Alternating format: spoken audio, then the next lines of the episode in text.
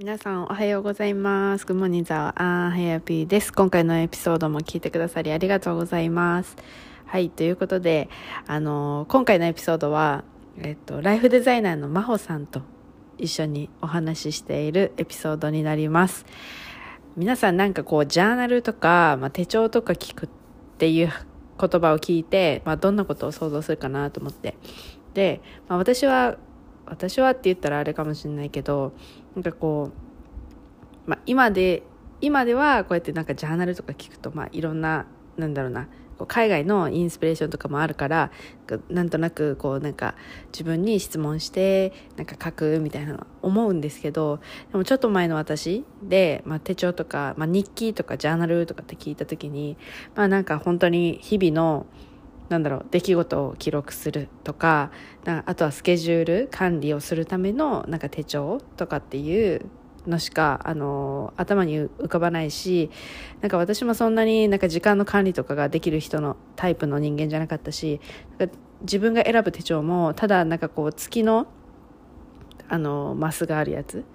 あの月間のスケジュールがあってあとはもう本当にノートみたいなのが一番好きでなんかこうシンプルなやつが良かったんですよね。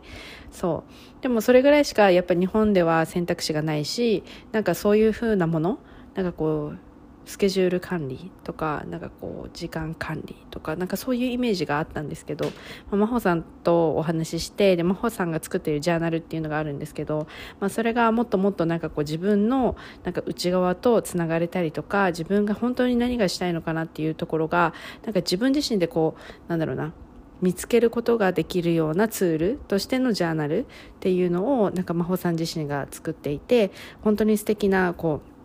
なんだろうカバー？であのなんか超可愛いんですよ。そうだからなんかそれも含めて、まあ、この真帆さんがどういう思いで作ってるとか、まあ、真帆さん自身がこうジャーナルを使ってどういうふうに変化してきたかっていう話をあの話しているのでぜひぜひ最後まで聞いていただけたら嬉しいなと思います。はいではエピソードに入ります。はい。えっ、ー、と、今日のゲストは、えっ、ー、と、LA 在住のライフデザイナー、真帆さんに来ていただきました。真帆さん、こんにちは。こんにちは。お願いします。よろしくお願いします。あの、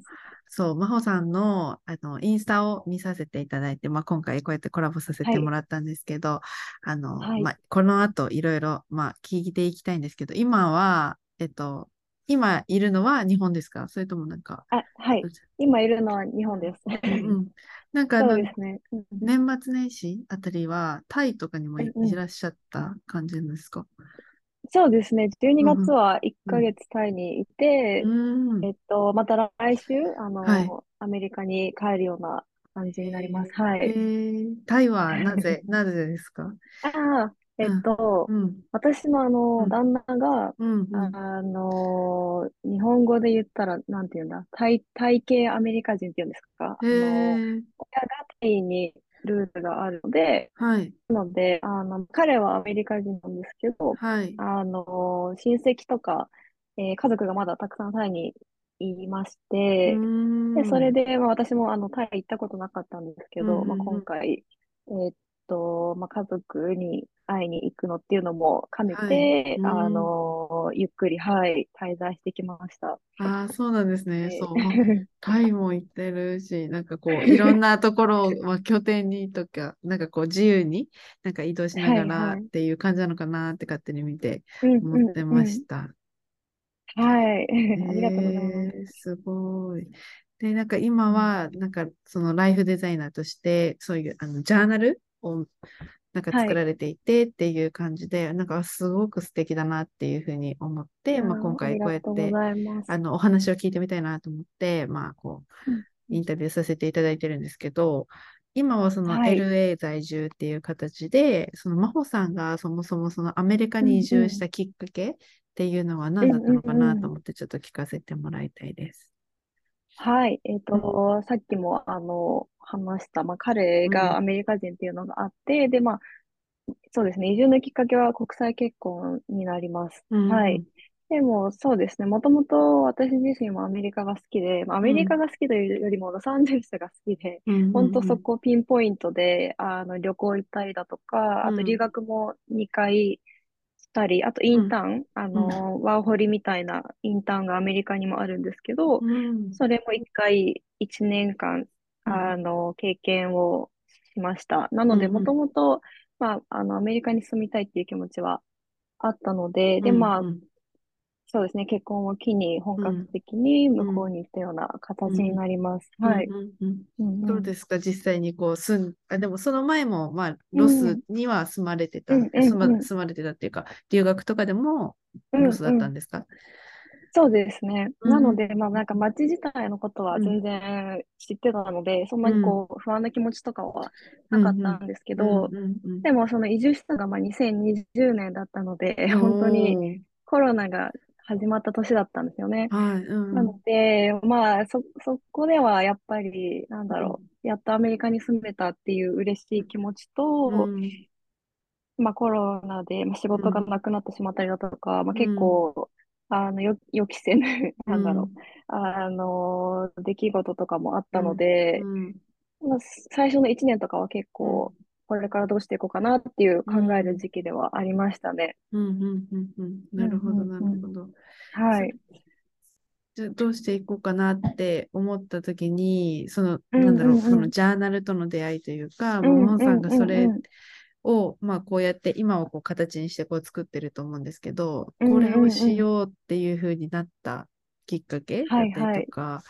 ちょっと聞きたいなと思うんですけど。うん、はい。えー、っと、そうですね。うん、えー、っと、そうですね。最初は、あの、まあ、仕事がなくなってしまって、うん、で、まあ、インスタでたまたま、あの、コーチングの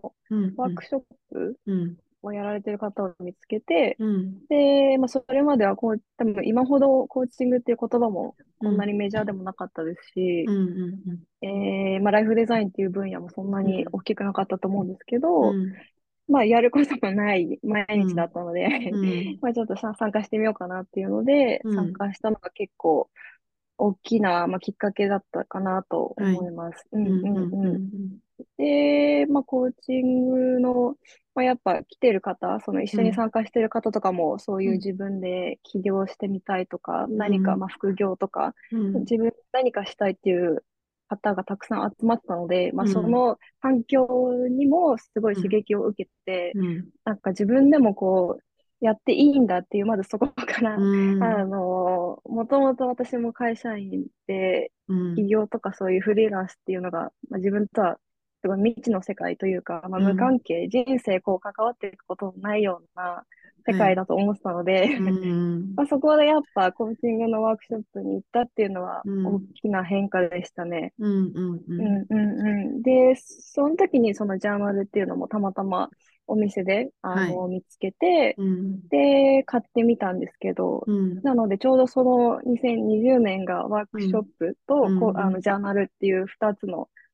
あの、きっかけ。で、まあ、ジャーナルっていうのにも出会ったっていうのもあったんですけど、うん、うん、うん、うん。なので、そこがそうですね、一番のきっかけですね。なるほど。そのなんかコーチのそのワークショップっていうのは、まあ、たまたま出てきたからこう行ってみようかなみたいな感じだったんですか、そうですね。うん、本当にたまたまなんか関連、関連アカウントみたいな感じで多分上がってきて、うんうん、で、多分もともと副業自体には興味あったんですよね。うん、その日本にいる時から副業もや、はい、なんかやってみようかなっていうのはあったんですけど、うんはい、でも多分その時のやってみようかなっていうのは多分収入を増やしたいっていう、そっちのあの、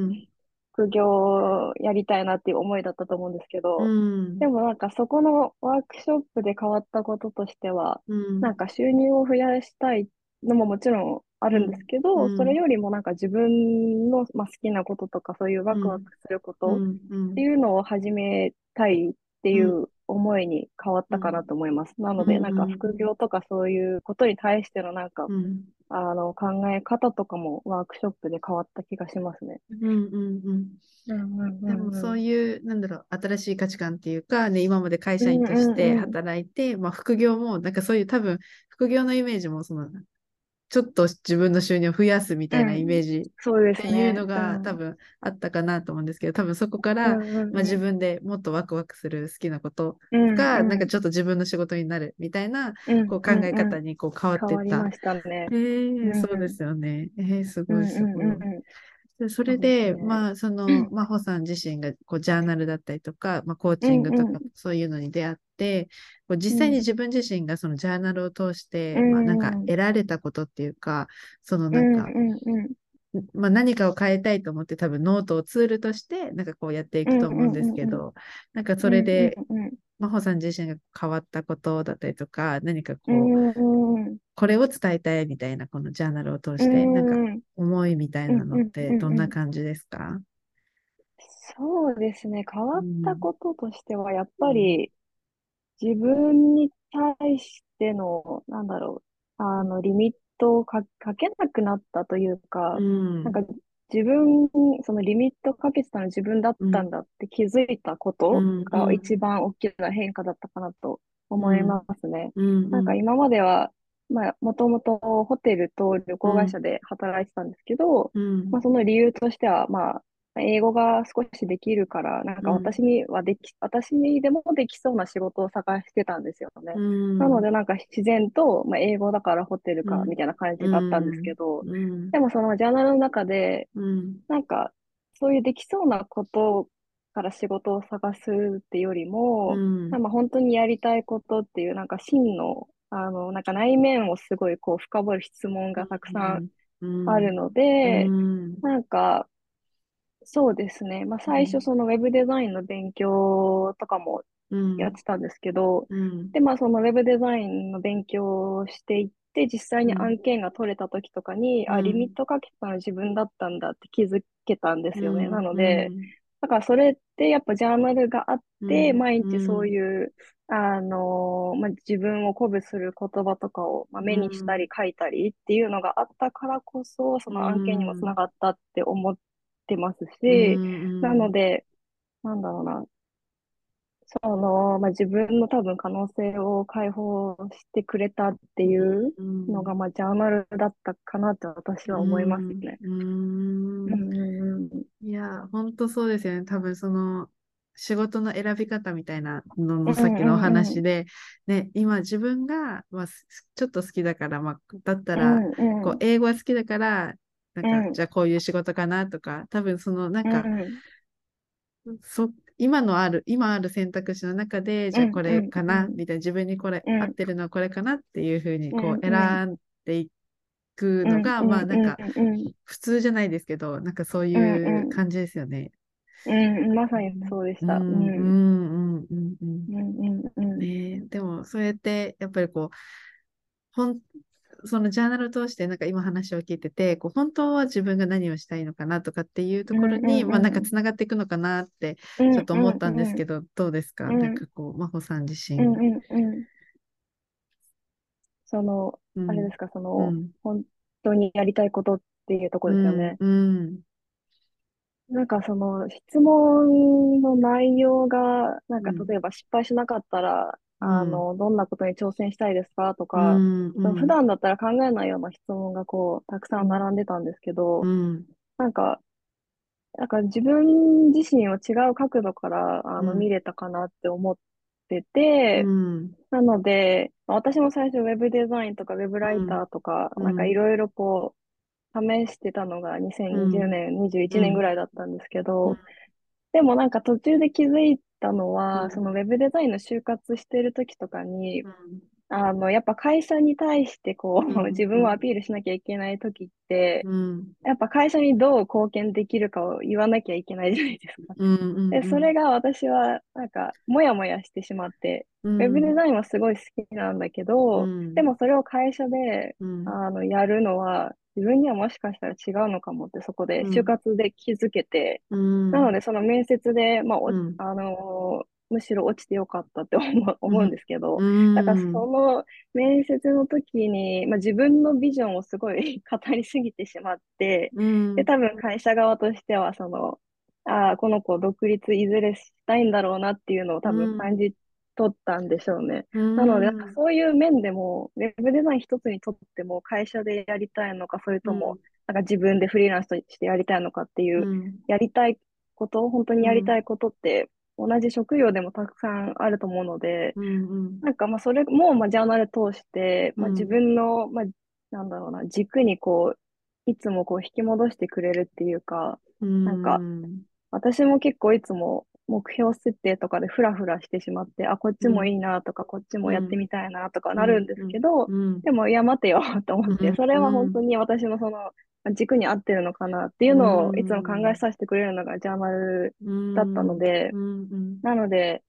そうですね、本当にやりたいことも探しつつ、ちゃんとその軸に沿ってるかも確認できるっていうのもジャーナルの魅力かなとも思いますね。うんうんうんで、真帆さん自身、じゃその、まあ、ジャーナルに出会ってから多分こう自分の軸に、が戻ってくれるようなツールだったりとか、まあ、もっと自分の可能性を引き出してくれるためのジャーナルだったと思うんですけど、その前の真帆さん自身はどんな感じだったんですか、ジャーナルに出会う前とかって。ジャーナルに出会う前ですか、うん、なんかそもそもそういうそのさっきもあの言ったように、企業とかフリーランスっていうのが未知の世界だったので、いや本当に何を考えて生きてたんだろうって思うんですけど、単純にただアメリカに住みたい。でもその住んでじゃあ何したいっていうのはなかったので、なんですかね、なんか本当に好きなアメリカに住めればいいやぐらいにしか多分思ってなくて、本当に多分何も考えてなかったんだと思います。うんうんうん。本当にそうですね。うんうんうん。なるほど。じゃあ、その住めてから、じゃあ、住んだ、住めたんだけど、じゃあなんかこう、コロナっていうそういう状況だったりとか、うんうんうん、まあ何が本当になんか何ができるじゃないけど、そういうモヤモヤした時に、うんうん、じゃあジャーナルに出会ってっていう感じですか、うんうんうんそうですね、タイミング的にもすごい良かったのかなって思ってて、であとは、あのーなんかアメリカの本屋さんとかに行くと、もうジャーナルのコーナーが一つ確立されてるんですけど、なので、こう、すごい、こう、身近なものに感じたんですよね。普通に本を買いに行くような感覚で、あの、ジャーナルも買えるし、で、しかも、その、日本、まあ、日本ってまだそんなこのジャーナルっていう言葉もあんまりこう知られてないかなとは思うんですけど、うん、あの、なんかアメリカの方がすごいこうポップにカジュアルに、なんか自分と向き合うみたいな、まあ、そういう印象をすごい受けたんですよね。なのでデザインもすごいこうカラフルだったりとかカジュアルだし、こう、なんだろうな、ジャーナルを重いものっていう風に見せない、そのすごいなんか誰でもこう一冊持ってそうな感じのページだったので、うん、なんかそういうのもすごい手に取りやすかったですし、うん、始めてみようと思えたのも、うん、デザインってすごい大事なのかなって思いましたね。本当になんかあのー、真帆さんが作ってるジャーナルが可愛くて、そう、なんかデザインが、はい、このデザインは、あの真帆さんがこう考えられたんですか、そうですね。あの、デザイン、うん、あの、表紙も中も全部、うん、えっと、自分で作ったんですけど、うんうんうん、なので、えー、っと、そうですね。ウェブデザインの勉強しててよかったって思って、あの、ここで、ここで活かせたと思って。そうなんですよ。なので、そうですね。結構いろんなツール、4種類ぐらい使い分けて作ったんですけど、うん、で、日本の印刷会社さんにお願いをして、最後は印刷してっていう感じですね。なんか本当になんか持ってたくなるっていうか、うん、なんかね、お家に置いといてもすごく可愛かったり、はい、なんかこう、はい飾、はい、飾る、ね、飾ることはないかもわかんないですけど、うん、なんかこう飾ってても変じゃないっていうか、なんかそういう感じで、そう、なんか日本にないデザインっていうか、そんな感じがしました。ああ、うん、まさにもそれをあの目指してたので嬉しい。ね。ね、すごい。で、やっぱりその、まあ、ジャーナルを通して、なんかこう、真帆さん自身が、こう、自分のやりたいことだったりとか、こう、なんかワクワクとかにフォーカスができるようになって、何がこう、他に、かなってきたっていうか、うん、なんかこう、できるようになったこと、はいはいありますか、できるようになったことは、そうですね。なんかジャーナルを、あの書き始めた時の一番の、あの理想のライフスタイルとしてあったのは、まあ、やっぱりそのアメリカに移住して、まあ、家族とこうすぐに会えないっていうのが普通になって、で、やっぱりその今までだったら会社員だったら有給がこう日数が決まってて、で、それどう、その祝日と有給、こう、組み合わせても、頑張ってもマックス10日だったりとか、2週間だったりとか、っていうその制限があることに対して、やっぱりこう、まあ、もやもやとかあって、まあ、多分日本人の特徴としても、その上司に有給をくださいっていうのも言いづらい、あの社会だと思うんですけど、私も本当になかなかこう、本当は言いたくないなっていう感じだったので、なんかそういう変な、なんかいらない不要なストレスっていうのを排除していきたいなと思ったんですよね。うん、で、で、まあ、それって言ったらやっぱどこからでも働けるスキルだなって思ったので、うん、まあ、そこで Web デザインっていうのも一つあったんですけど、なので、で、まあ、結局、そうですね、まあ、去年は、えっ、ー、と、アメリカと日本とタイにあの3箇所、あのステイできたので、うん、そこが一番の、まあ、理想の、あの、働き方っていうのが実現できたのも、うん、まあ、ジャーナルがあってこそのことだったかなって思いますね。うんうん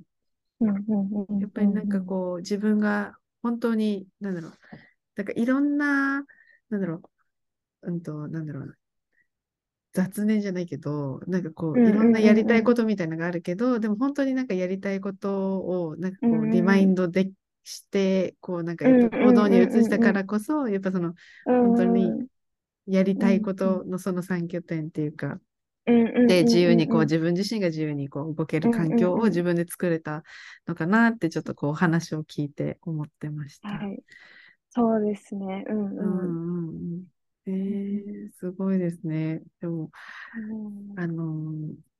他になんかこう、ジャーナルでこういうのを、なんかこう、まあ、真帆さんが出しているそのジャーナルで、なんかこういうことをすごく大切に、なんか作ったとか、こういうのをしてますみたいなのがあったら、なんかぜひ聞きたいです。はい、ありがとうございます。えっと、まあ、結構構成をすごい、あのー、大大切に作ったんですけど、はい、なんか私も結構やりがちなのが、うん、あのーまあ、さっきの理想のライフスタイル、まあ、理想のライフスタイルが目的だと思ってて、うん、でもその目的とその目標を結構こう勘違いしがちかなと思ってて、うん、で、なんか目的が明確になってないのに、あのいきなり目標設定に飛び込んでしまうみたいな感じで、なんか例えばウェブデザインだったら、なんか最近ウェブデザイン流行ってるし、ちょっとキャリアスクールとか入ってみようかなみたいな感じで、で、目標としてウェブデザインの、まあ、コースを修了するみたいな、なんか目標を立てるとするじゃないですか。でも、でもその勉強してる中できっとなんでじゃあ、私今この勉強してるんだろうっていう、なんか疑問に思う瞬間って絶対あると思うんですよね。で、でもその目標を立てる前に、ちゃんと目的、うん、あの、なんでじゃあウェブデザインを勉強するの？私は、みたいな、うん、そこの部分をすごいクリアに書き出すことって大事だと思ってて、なので、その、多分手帳、日本の、うん、日本の手帳とかだとなんか目標設定いきなり書くページとかあったりすると思うんですけど、うん、でも今回私があの作らせていただいたのは、最初に、あのまあ、目的を明確にするようなワーク、まあ、さっきのその自分と向き合う質問とか、質問が10個並んでたりとかするんですけど、なので最初の方、ステップ1として、あの理想のライフスタイルをまず書き出そうっていうセクションがあるんですね。なので、そのステップ1と、あとステップ2、うん、その2つのところで、まず明確にして、で、やっとステップ3で、あの、目標設定しましょうねっていうような流れになってるんですね。なので、この、3ステップの構成をすごい、あの、時間かけて考えたんですけど、なので、目標設定してる中で、まあ途中でそのなんでこの目標を立てたんだっけってなった時に、もう一回そのステップ1とステップ2のとこを振り返って、あの、ちゃんとまあ軸がぶれてないかっていうのを確認できるっていうのもすごい大事だなと思ってて、まあ、やっぱその軸がブレてしまうのって絶対あると思うので、なんかこう、前のページを見て、そこのなんか照らし合わせじゃないですけど、そこが一冊で、あの、できるようにしたかったので、まあそういう構成をすごい、はい、考えましたね。うん。いや、すごい、なんか、それ大切だなと思います。なんかその継続ができないとか、うんうん、多分、なんかこう続かないっていう人って、その目標を設定するけど、じゃあそのなんか、なんでそれをやるんだっけっていう、その自分の、なんだろう、思いとか考えとか、はいはい、なぜやりたいかっていうところがやっぱ抜けてると、なんかこう続かなかったりとか、うん、するから、それが、うん、なんか一冊でまとまってると、すごくなんかね、本当にまさに真帆さんがさっき言ったように振り返って、で、ああ、そうだったっていうふうに自分にリマインドして、で、またこうやる気が出るとか、なんかこう、行動につながるって、えー、すごく思います。すごい。なんかこのジャーナルは、なんかこう、真帆さんの中でどんな人にこう届けたいみたいなのってあるんですか、うんうんうんえっ、と、なんかもともとジャーナルを自分で作ろうって思ったきっかけの一つとして、うん、あの、まあ、インスタでウェブデザインの、まあ、勉強してる風景とかをこう載せてたんですけど、うん、それを見てくださった方とかが、やあの、まあ、どうしたら海外で、まあ、フリーランスになれますかとか、えっ、ー、と、まあ、あの、二拠点生活とかしたいんですけど、どうしたらなれますかっていうのは、なんか質問を受けることがたまにあって、で、その時に、あの、思ったのが、まあ、ウェブデザインの勉強とかをする以前に、うん、なんだろうな、その、なんかマインドセットの部分がやっぱりこう、うん、なんかちょっと自信がない感じ、うん、感じをちょっと受けたので、そのお話ししてる中で、なので、まあ、勉強はもちろんするのは当たり前なんですけど、それ以前になんかその挑戦するマインドセットがまずできてないと、いくら勉強しても、件につながんなかったりとか、うん、絶対ずっと勉強しちゃって、なんかまだ私は、あの、全然その、スキルないからっていう感じで勉強しちゃうと思うんですけど、うん、まずそ、それと同時にマインドセットも鍛えることすごい大事だなと思っていて、うん、でもそういうお話ししてる中で、まあそういったうん、まあ、今回ターゲットというか、届けたい相手が日本にいる方だったので、うん、日本にいて、まあ、今後そういう海外とかにチャレンジしたいっていう方を想像して作ったんですけど、なので、まあ、そういう方に、あのまあ、モチベーションになるような、で、そしてマインドセットとかを鍛えられるような、あのツールとして使っていあのいただきたいなっていうあの、イメージで作らせていただきました。はい。えじゃあ、そのマインドセットの部分も、こう、ちょっと鍛えれるっていうか、こう、ような感じになってるってことですか、うんうんうん、そうですね。でも今回、まあ、本当はもっとマインドセットの面も詰め込みたかったんですけど、やっぱ一冊に詰め込むのって結構大変だなとか思って、あんまり入れられてはないんですけど、でも、あの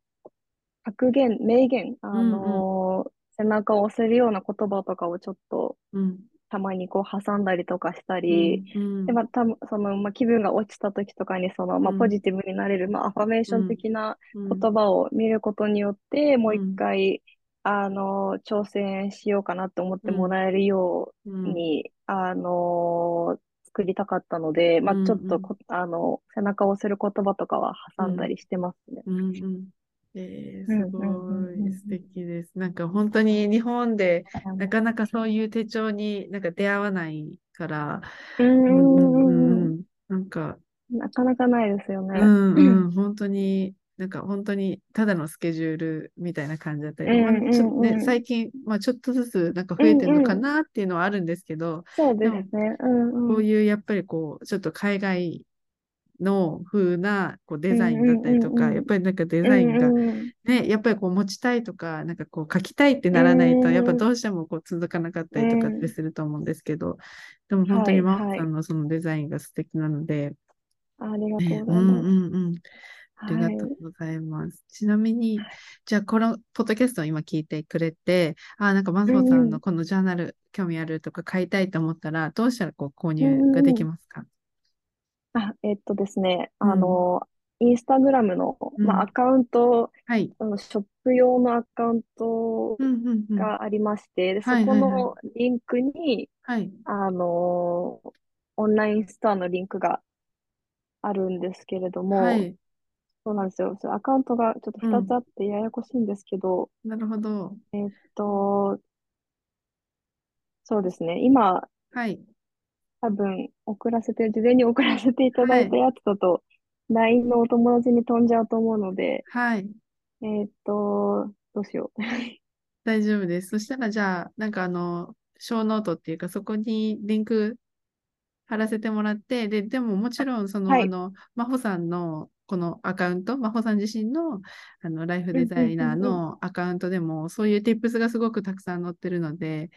でそちらも皆さんなんかこう参考にしながら、こうジャーナルと、ジャーナルしながら自分と向き合って、なんかこう自分のやりたいこと、叶えたいこと、ね、絶対向き合えるんじゃないかなって思うので、はい、ぜひ見ていただけると嬉しいです。ね、うん、本当ですね。なんか本当に多くの人に、なんか、特に日本の人っていうか、私日本に住んでるんですけど、もっとなんかこうね、うんうん、自分の可能性って多分本当に、なんかその会社で頑張るだけじゃなくて、多分人それぞれ何か活躍できる場所っていうのはあるなっていうふうに思うので、なんかそれを絶対このジャーナルとか、なんかこう、うんうん、ね、他人のためにとかっていうのは結構まあみんなしてきたりとか、ね、会社のためにってすると思うんですけど、やっぱり自分のためにっていう、その時間を使ったりとか、ね、うんうん、こう向き合うっていうことをそもそもなんかこう私自身もなんかしてこなしてこなかったっていうかこう自分と向き合うまではなんかしてくるタイプの人間じゃなかったので、うん、なんかこういうきっかけで、なんかこうジャーナルって本当にね、毎日こう向き合えるツールだと思うので、ね、そこからなんかこう始まると、もっともっとなんかもう見えてくるんじゃないかなって思います。うん、ね、そうですね。うん、この真帆さんのなんかこう思いが詰まったり、ね、こうやってきたこの実践っていうかしてきたことがこう本一冊にまとまってるっていうことがすごく魅力的だなって思います。ああ、ありがとうございます。うんうんうん、なんか思ったのはその、ま、ジャーナルとか、あの、うん、ノノートって、まあ、うん、記録するじゃないですか。自分の、まあ、やったこととか、達成できたことって記録すると思うんですけど、なんかその自分の行動こそが自信になるなってすごい感じたんですよね。なんか、それを記録してなかったら多分忘れてっちゃうと思うんですよ。後でこう振り返って、あ、私こんなに、なんか去年、1年前の自分と、こんなに変わってるじゃんって思えるのってやっぱ書いてるからこそだと思うので、うん、私も実際に1年前のジャーナルとか見ると、うん、あ、こんなこと言ってるよ私みたいな 全然なんかあの、そのやりたかったことが、まあ、本当に今実現できてるとかっていうのを確認できるツールでもあるので、うん、なんかやっぱその記録として残すっていうのは自分のなんか挑戦の意欲とかもさらに高めてくれると思うので、うん、すごいなんだろうな、残していくっていうのは後々の自分の励ましになると思うので、うん、ぜひなんか、まあ、ちょうど、まあ、年始っていうのもあるんですけど、なんかやっていくの大事かなと思いますね。うん、うん、まさにですよね。なんか、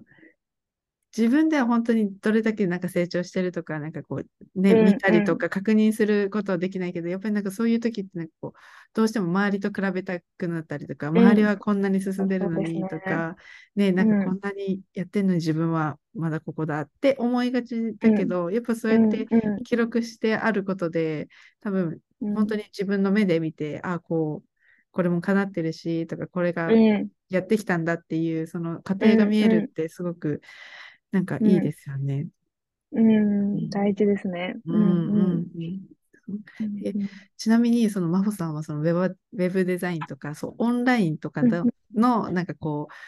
ことを、まあ、されてきた中でジャーナルってこう書くじゃないですか。実際に手を動かして。なんかこう今はなんかそういうね、オンライン、デジタルとかっていうのがある中で、もう書くとか、こうノートにしたっていうところに何かこう思いがあったりとかしますか？なんか私も最初、うん、なんかあのー、全然デジタルでも便利じゃんって思ってて、iPad もあるので、うんうん。ちょっと挑戦、挑戦というか、うん。iPad でノートやってみるかって思ったんですけど、全然続かなくて、うん。だからその時に思ったのは、うん。なんかこう、iPad だと、まあ多分振り返る時って、スライドしてこうやって、うん。あのー見ていくと思うんですけうど、ん。ノートの紙の方がやっぱこう、なんて言うんですか？すぐこう振り返って、うん、なんかこう、手の一つの動作だけで、うん、その今のページと前のページをこうすぐ見れるっていうのが、私はすごい、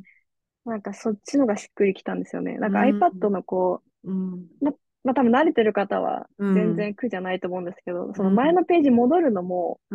なんかちょっと手間だなって思っちゃったりとか、あとはまあその iPad でそのページに行くのですらも私はちょっと億劫で、なんかもう自分のデスクの前にあるノートをパッて取った方が、私はすごいいいなって思ったりだとか、あとはまあ書いてる感覚とかも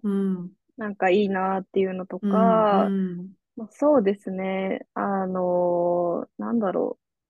う、iPad よりも、まだ紙を触る感覚とかもあるし、うん、なんか特別感というか、多分髪の匂いとかもそれぞれあったりするじゃないですか。うん、だから思い入れも違う気がしますね。なんか、デジタルで、まあ、されると触れないみたいな。なんか、なんかやっぱり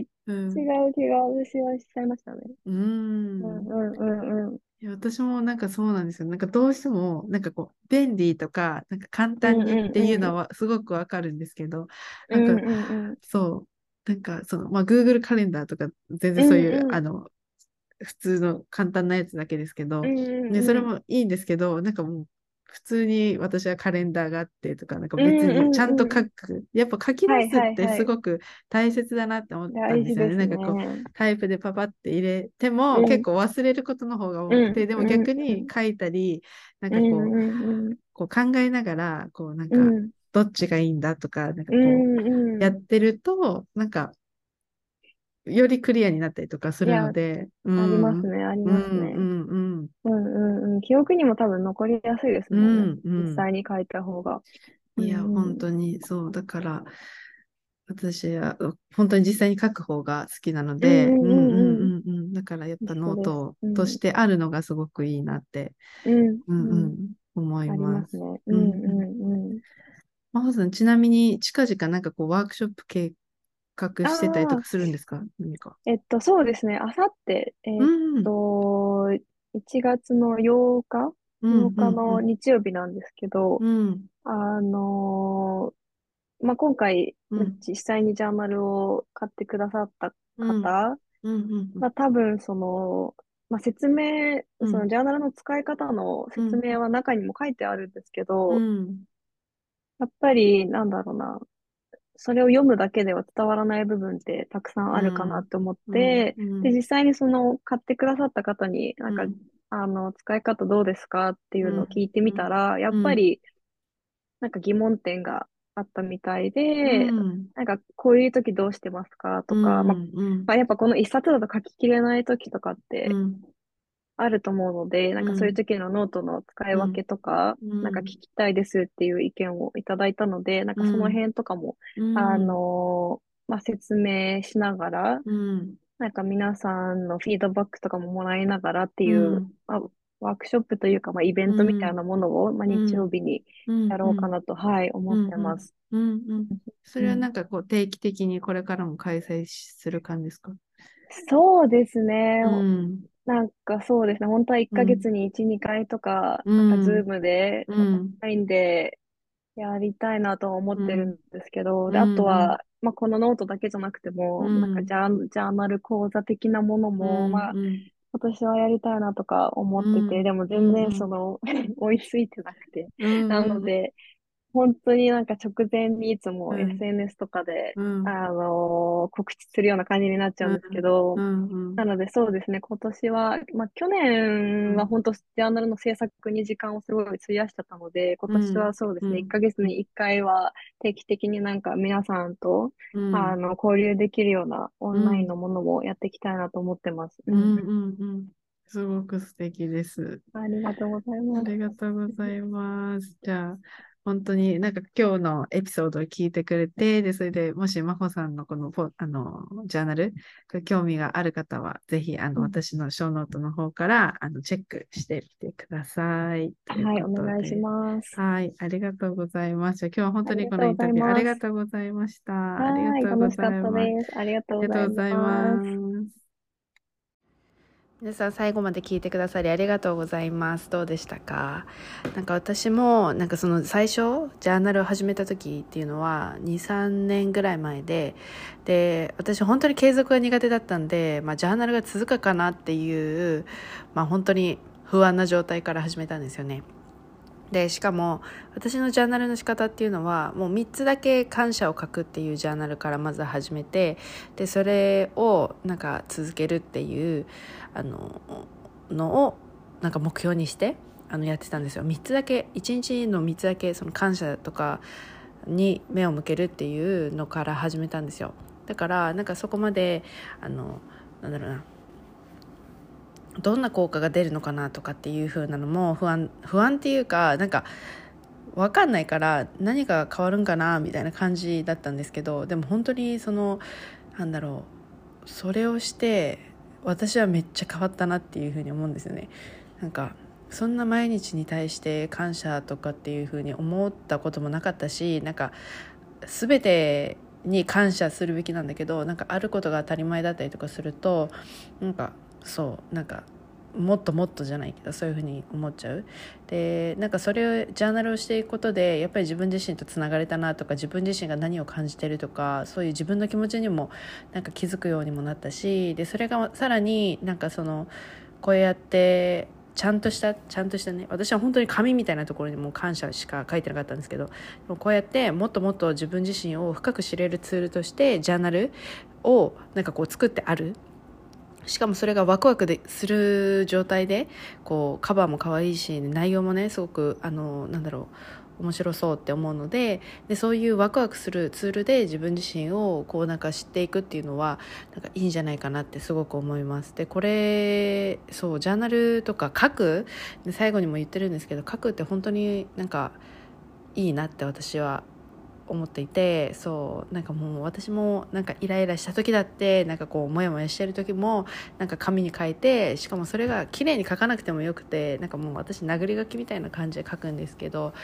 うん、なんかそれでもやっぱりすっきりするしなんかこう頭の中でずっとそのままなんかその悩みみたいなのを起き続けてるともう本当にエンドレスでぐるぐる回っているような状態になっちゃって。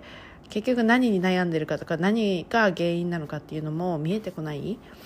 だけどそう書くとかねこうツールがあることでなんかその根本の原因だったりとかそれをじゃあどうしたらそれがなくなるのかとかっていうところを見ることができると思うのでそう書くってすごく大切だなって思いますなのでぜひあの URL からあのそうもし興味がある方がいたらチェックしてみてください。はい。そして、そして、えっと、はやぴーからのお知らせなんですけど、そう、はやぴーも、あの、なんだろう、はやぴーもっていうか、まあ私ずっとこうやってコーチングとかいろいろしてるんですけど、なんか今回、えっと、そう、3名だけ、なんかこう、プログラムの無料相談っていうのをちょっと行おうかなと思っています。で、私のプログラムって、ね、どんなことができるのかなっていうところだと思うんですけど、なんか私の強みとしてはこうなんか自分のためになんかこう自分の可能性だったりとかを引き出してなんか自分がまだ見えていない自分の可能性だったりとかウォント自分らしさとか強みとかっていうのを、まあ、全てを引き出せる、まあ、コーチングをしていてでそれでなんかこうねこう何かやりたいとか何かこう人生を変えたいって思ってるんだけどまあなんか自分に何ができるかわからないだったりとか自分なんかがやっていいのかなとかね。いいのかわからない何ができるのかなっていうところでなんか思いながらもやっぱりこの今の人生だったりとか人間関係とかこう現状維持の状態を変えていきたいっていうふうに思ってる人に向けてなんかこうその人のまあ本当に可能性だったりとか強みとかウォントっていうのをあの引き出すそうコーチングっていうコーチングのプログラムを行っています。でもしそういうふうに本当に人生を変えたいとかなんかもっともっとありのままの自分でなんか痛いんだけどやっぱりそういう周りの社会の目だったりとかこういうしなきゃっていう枠の中で生きてしまってなんかすごく窮窮屈になってる人とかこうビジョンが明確じゃなくてビジョンが明確じゃないとやっぱりこうなんか毎日がもやって本当にしてるような状態だと思うんですよね。そうでも何かもう本当に一歩踏み出したいとかでもちろんその行動がなんか伴わない気持ちがこうなんかやりたいって思う時もあるんだけどなんかこう引いちゃう時があったりとかそのモチベーションに左右されてしまうっていうあの状態もあるかなと思います。でそういう状態も本当にハヤピー自身が抜けてきてなんかありのままでこういられるっていうところもう全てそういうプログラムでお伝えしているのでもしそういうふうに人生を変えたいとか何かこう今の現状を変えたいっていう方がいたらそうあの無料の相談コールをしているのでもし興味がある方がいたらあの私のプロフィールのリンク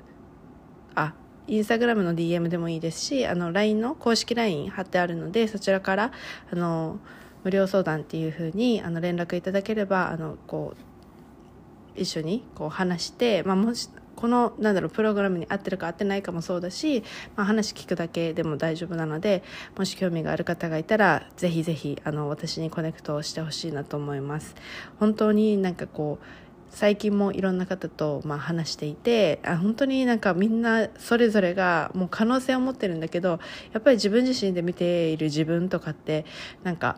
うんすごくなんかこう何価値を低く見てしまっていてすっごく私自身が勝手にこうあもったいないなってこの人こんなにすごいのにって思ってるけどやっぱり自分で思えなければそこを思えないとやっぱ行動にも移せないしこう何かやろうと思った時にも自信がない状態でなんかこうふわふわっていうかねこうあやっぱりやめとこうっていうふうにやめる選択を取ってしまう。なって思っていてそうでもそこのなんか土台っていうか自分自身が自分自身が自分を信じれることができるとか自分自身の強みが分かるとか、ね、こう自分の自分らしさ自分の可能性っていうのが分かればこうなんか私もうそのところをこう乗り越えて今があるんですけど、うん、なんかこうやりたいことだったりとかそういう枠にはめずになんか自分らしくありのままでなんかこうチャレンジできるなっていうのがあるのでそういうのをあのプログラムを通してお伝えしてるので、はいまあ、そういう、はい、興味がある方がいたらぜひぜひなんかこう一緒にワークしていきたいなって思っています。はいということで今回も最後まで聞いてくださってありがとうございます。このプログラムの無料相談は3名限定なのであのもし本当に迷ってる方がいたらとりあえずジャンプインじゃないけどしていただけたらなと思います。はい。では今回も聞いてくださりありがとうございます。では次のエピソードでお会いしましょう。